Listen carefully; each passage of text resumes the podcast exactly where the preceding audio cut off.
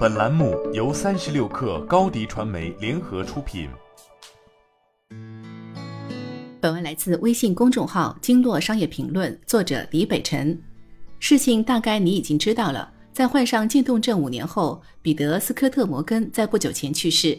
二零一七年，彼得确诊渐冻症，医生告知他只剩下六个月生命。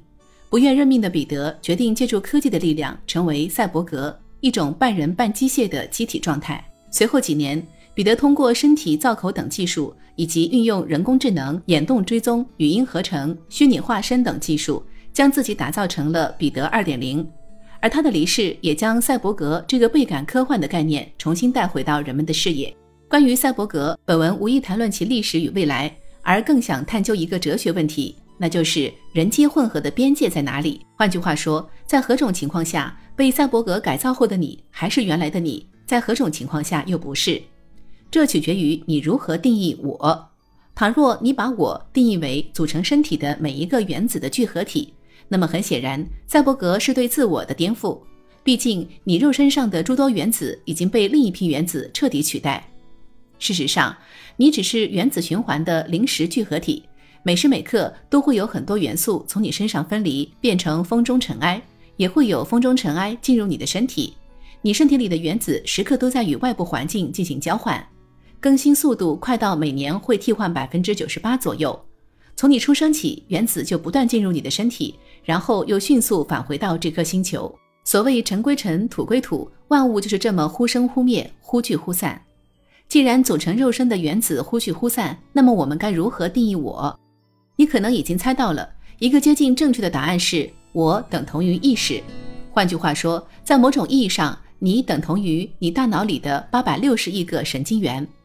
在这个定义下，只要意识在，哪怕是幻想中的缸中之脑，你也依旧是你。有人会说不对呀，根据第一性原则，归根结底，人类的意识也只不过是一堆信息而已。既然是信息，就一定有办法让它换个载体。但问题没有那么简单。首先，作为全宇宙最复杂的事物，人脑对人类而言还是一个幽暗的黑箱。套用物理学家卢瑟福的话说，目前人类对于脑科学的研究类似于集邮，无非是看看做了 A 会产生什么外部效果，然后记录下来，再看看做了 B 会产生什么外部效果，再记录下来，仅此而已。人类目前对大脑神经元的连接暂时还没有一个以数学为基础的描述框架。二十一世纪的脑科学恰似六百年前的物理学。处于极其低效粗糙的阶段，因此复制大脑的神经系统几乎是个不可能完成的任务。其次，更重要的是，从第一性原理出发，至少在彭罗斯等部分学者看来，人类大脑可能不是一台简单的图灵机，而是涉及鬼魅的量子效应。倘若真是如此，那么复制意识从理论上就是不可能的，因为根据不确定性原则，你不可能精确测定每个粒子的状态，包括位置和速度。如果人脑的意识只在神经元层面就能实现，并不涉及到某个原子的状态，那就用不上量子力学。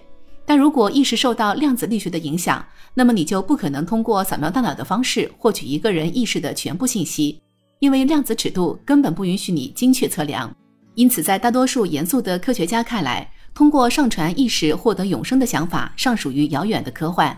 人类离《攻壳机动机》和《黑客帝国》里描述的未来还相差很远很远，甚至是永远。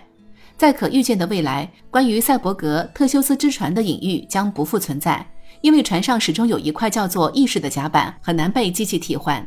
这意味着，当赛博格对人的定义冲击到大脑这里，就会颓然止步。这也意味着，无论技术如何发展，在可预见的未来，全身上下除了大脑都可能被机器取代的你，也仍旧是原来的你。所以别怕，我们不妨让赛博格浪潮来得更猛烈一些吧。作为先驱，彼得的生命停在了六十四岁，但赛博格的未来才刚刚开始。好了，本期节目就是这样，下期节目我们不见不散。